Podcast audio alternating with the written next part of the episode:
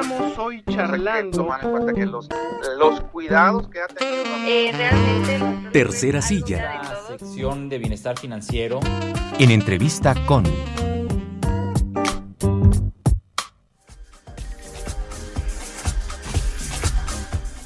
Ya estamos en la tercera silla este viernes 2 de septiembre y me da mucho gusto recibir aquí en cabina, con mucho aprecio, mucho cariño y mucho respeto, a un destacado hombre, un destacado profesional, es escritor, ha sido curador musical, editor, especialista en música popular mexicana, tiene estudios de letras hispánicas en la Facultad de Filosofía y Letras de la Universidad Nacional Autónoma de México.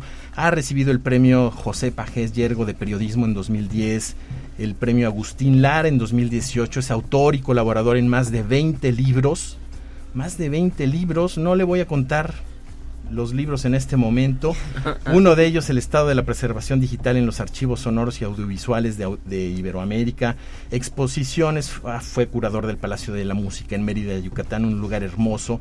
Exposiciones, ha presentado exposiciones sobre cultura popular, ha publicado numerosos artículos sobre cultura mexicana, especialmente de música popular y de literatura. Eh, es especialista en discos de fonógrafo grabados entre 1905 y 1960. Actualmente es director general de la Fonoteca Nacional. Me da mucho gusto recibir, recibir aquí en Cabina 88.5 Noticias a Pavel Granados. Bienvenido, maestro. Yo feliz, aquí yo estoy muy contento. Igualmente feliz de estar en San Luis Potosí, aquí eh, pues platicando con ustedes. Antes de entrar al tema, y no me voy a quedar con las ganas de preguntarle, maestro, ¿quién rescató a quién? ¿Luis Miguel rescató al bolero o el bolero rescató a Luis Miguel? No, yo creo que ahí a Luis Miguel no lo rescataron, ¿no? Porque estaba en su mejor momento. Tampoco se trata de que él haya rescatado al bolero, pero creo que sí es un punto así este importante porque yo me acuerdo que cuando yo iba en la prepa así muy muy chavito todo el mundo veía el bolero como algo ya música superada para viejos algo así y de pronto con ese disco se empezó a hablar del bolero y se, aunque no es precisamente no todas las canciones son boleros en el caso de Luis Miguel pero sí empezó a hacerse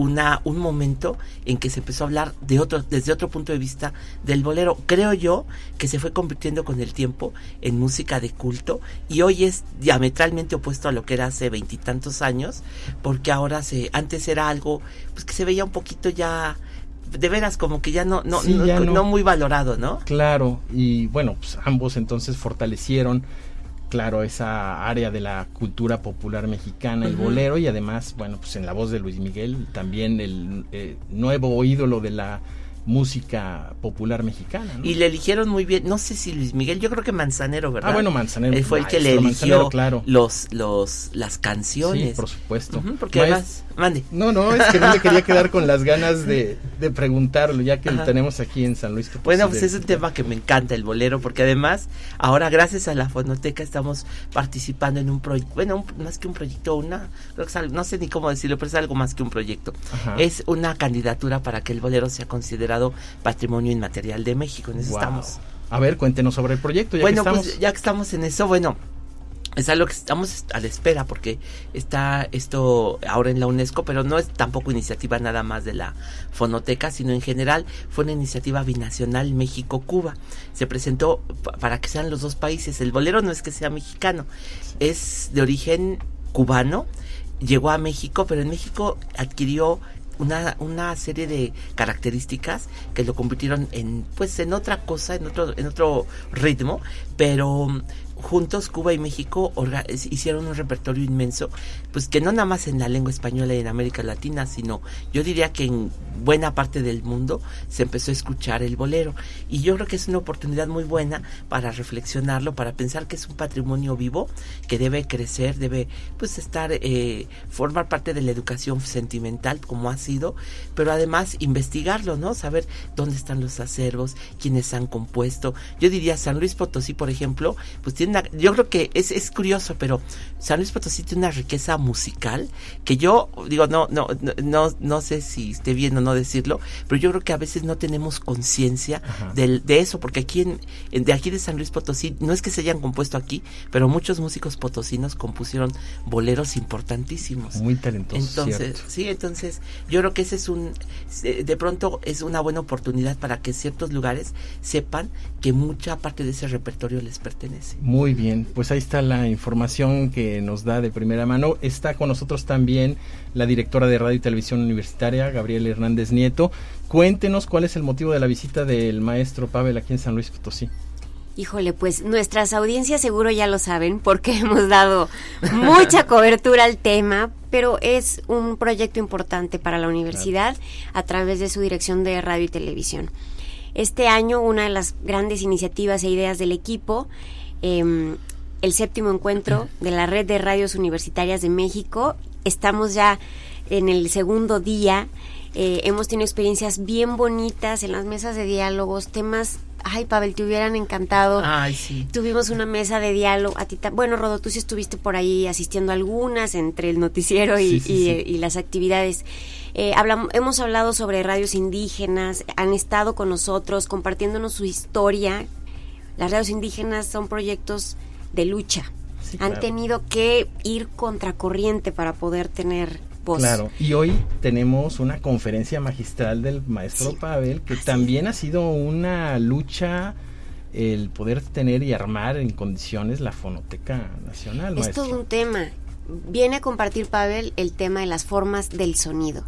Va a estar con todas las radios universitarias. Pavel, platícanos porque además tienes hoy en día, nosotros acabamos de vivir esa experiencia en radio y televisión, eh, la firma del convenio del sistema de fonotecas que está también bien increíble, entonces creo que también va a ser una buena oportunidad para platicarlo con las radios universitarias. Ay, a ver si no me pongo nervioso, porque están diciendo muchas cosas, pero, pero a ver si no decepciono. No, porque es un tema bonito. La verdad es que Sí. las formas del sonido es cómo se ha grabado el sonido y qué hay. Yo lo que pienso mucho es qué hay de México, de la historia de México, en los soportes sonoros, ¿no? ¿Qué hay en las distintas formas de grabar? Entonces, Claro. creo que eso es muy interesante. Y bueno, en torno a nuestro convenio, que me emociona mucho, Gaby, es que lo hicimos a distancia, ¿verdad? Se Sí. firmó a distancia y todo, pero mira, ahorita ya no estamos, ya nos, ya nos saludamos y todo, pero ya con mucho trabajo hecho, porque lo que pensamos nosotros, e hicimos un, desde 2019, y ya participó San Luis Potosí naturalmente, fue un sistema nacional de fonotecas. No es que nosotros nos llevemos los acervos de aquí de San Luis a la fonoteca, no se, no se trata de eso, se trata de colaborar, porque cuidar un acervo sonoro es algo muy difícil, requiere mucha, mm, pues mucho trabajo, ¿no? No, no nada más del diario, sino trabajo de experimentación, de saber, conocimiento teórico de cómo se cuida un acervo. Y muchas veces se pueden dar pasos en falso. Entonces lo mejor es que nosotros, entre acervos a lo largo del país, nos ayudemos y estemos todo el tiempo pasándonos información, haciendo trabajos conjunto, eh, consultando cosas, dando asesorías, capacitaciones en todos los niveles. Aquí tengo enfrente a Ovaldo que ha colaborado, por ejemplo, con, con la UNAM en, en cosas que, que están haciendo de preservación de estudios sobre los acervos y es algo que es, es una es un sistema colaborativo, ¿no? Sí. Eh, en el que estamos en, con mucho, como acabas de decir Gaby, eh, eh, dándole mucho el lugar y pues algo para nosotros muy importante, un sitio importante, son las radios indígenas y comunitarias. Son de veras radios heroicas que antes fueron perseguidas, Sí. pero que ahora son no nada más este, no no solo no son perseguidas, sino que son motivo de nuestro apoyo. Y una de ellas ha sido, eh, por ejemplo, Radio Teocelo, que está cumpliendo años y que ahora veo que lo están festejando.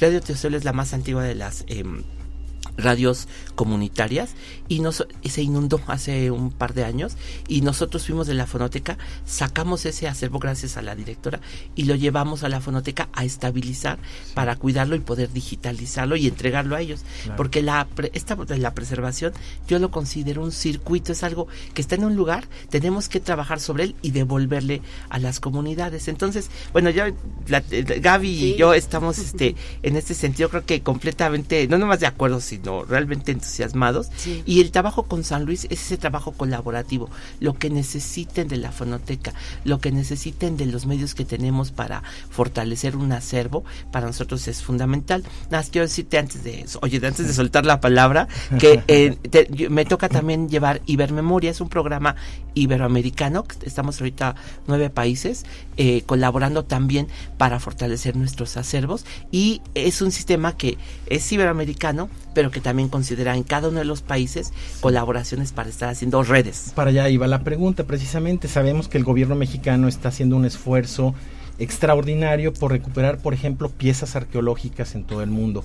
Pero en el tema del sonido, ¿qué estamos haciendo como mexicanos, más allá de nuestras fronteras? Bueno, ahorita, eh, bueno, son varias cosas. Mira, una, ahora va a estar este Mondiacult, van a estar los ministros de cultura de todo el mundo en México y nos han pedido opinión y de, entrar a debates, ¿no? Que son, pues a veces regionales, a veces mundiales. Y en el caso de nuestra región así iberoamericana, una cosa importante es que estamos a la ne- necesitando digitalizar ya ahorita nuestros acervos por- porque lo que no digitalicemos tiene riesgo de pérdida. Claro. Fundamentalmente las cintas magnéticas son muy frágiles.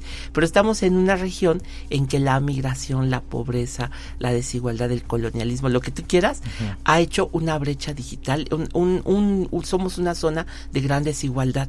Y entonces hay países, hay acervos que deja tú si no, eh, que no están en lo, di- en lo digital, están ahorita luchando con el material físico para que no se pierda. Sí. Entonces tenemos que estar, pues como dicen siempre, no, que en el futuro, que la vanguardia, que no sé qué, pero en una realidad que, que no que está muy lejos de eso. Tenemos que luchar para que se reduzca esa brecha digital. Ese es un aspecto, por ejemplo, ¿no? Entonces, ¿qué estamos haciendo en ese sentido?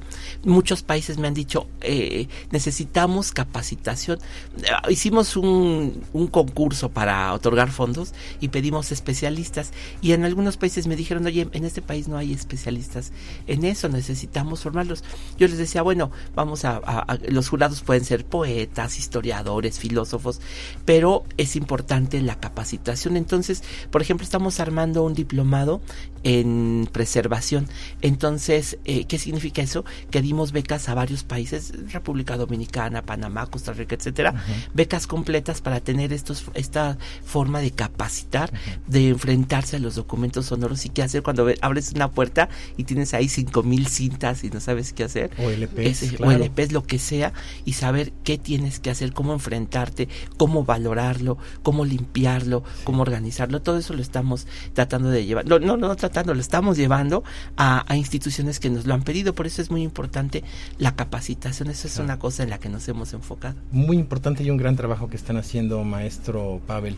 Muchas gracias por aceptar conversar con nosotros y con el No, al auditorio de- contrario. de Radio Universidad. Y pues mucho éxito en su conferencia. A ver este día. cómo nos va ahorita. Muy bien, seguramente. Gaby, Nos va a ir muy bien, Pavel. Estamos Gracias, bien Gaby. Yo muy contento. Y vamos a grabar la conferencia y a transmitirla Ro, por el canal de. YouTube UASLP en vivo si no pueden llegar. Ahí se queda y después lo vamos a estar sacando transmisión diferida por otros canales y medios. Perfecto, pues ahí está la invitación, maestro. Muchas Rodolfo, gracias. Muchísimo gusto. Muchas gracias. Bienvenido siempre. Gracias.